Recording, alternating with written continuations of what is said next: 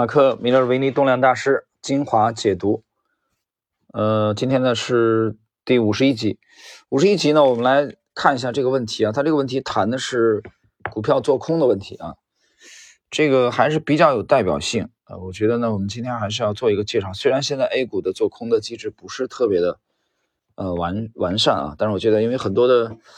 听友对这个很有兴趣，所以我们来看看今天的这个问题。做空股票的时候，你们遵循的是哪一些基本面的条件？米勒维尼，盈利放缓可能会提醒你该股已经做头。当股票因为某一次的盈利报告而大受打击，而且此时的技术形态显示这只股票已经处于第三阶段，甚至更理想的啊第四阶段的整理，那么我会在随后的死猫反弹的时候放空。啊，这个其实是一个比喻啊，解释一下，这个比喻就是啊，一个猫从高空的掉下来，然后碰到地面以后会弹弹弹起来。那么这里边米勒维尼的是用了一个比喻。至于说他讲的第三、第四阶段啊，这个要去参考一下他的著作的啊，在 A 股主力密码系列终极的。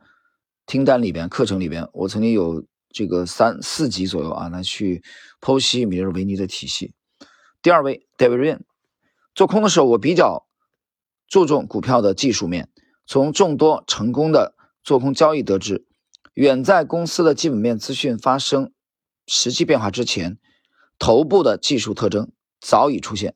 我见过一家公司，甚至在盈利报告公布之前，股价就已经下滑了百分之五十。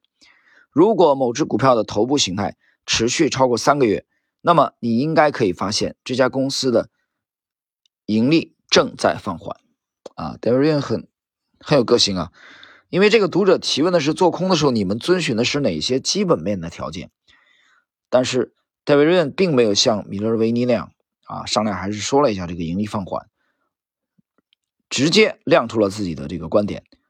图表，股价的形态。啊，技术面，啊，这是鲜明的这个戴维润的这个特色啊。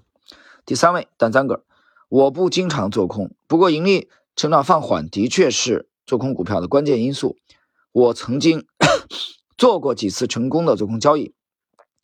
其中一个大规模的操作发生在两千零四年，我做空了十六万股的易贝，当年一月公司的盈利未达到目标，甚至下滑，当时股票分割前的价格是。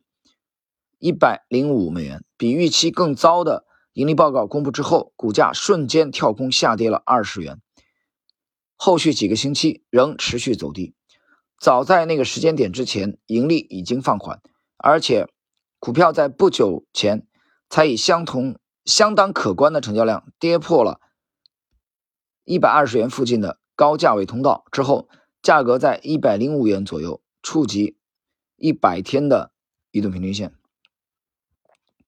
呃，一百天移动平均线就是二十周均线啊，并且在大量投降式的抛售中尝试反弹，微幅反弹之后的几天之内，股价持续走低，直到盈利报告公布，这只股票在盈利报告公布之前快速崩溃，却引来如此大量的抛盘，我后来就没再遇到这种情况了。这是我从业以来获利最大的一次放空交易，也是我单一交易日中来自单一个股的最大获利。我记得我只有少数几次在企业公布盈利报告期间继续持有，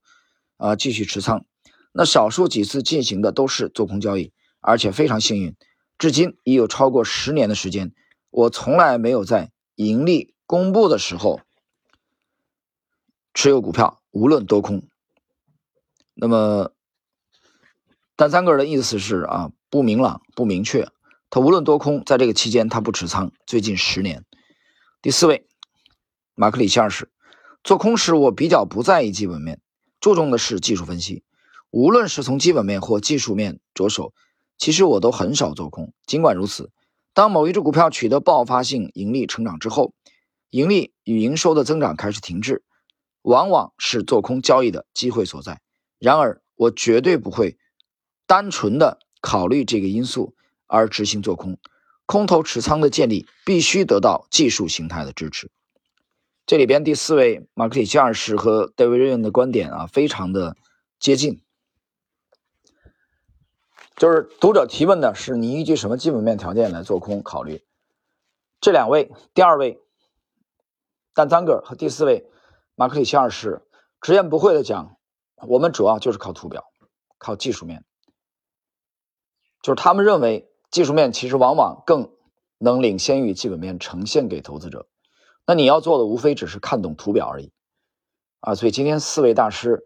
呃，第一位这个马克米勒维尼和第三位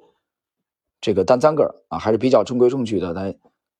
回答读者的提问啊，这个按正常的这种啊思路谈到了盈利放缓啊是做空的一个关键，但是第二位、第四位直言不讳的讲，我们主要通过图表，我们主要通过技术面啊，这样的话，他们更能。呈现出先兆，就是你盈利有没有盈利放缓，图表知道的更早。好了，各位，我们今天的这个第五十一集啊，谈这个做空的内容就到这里。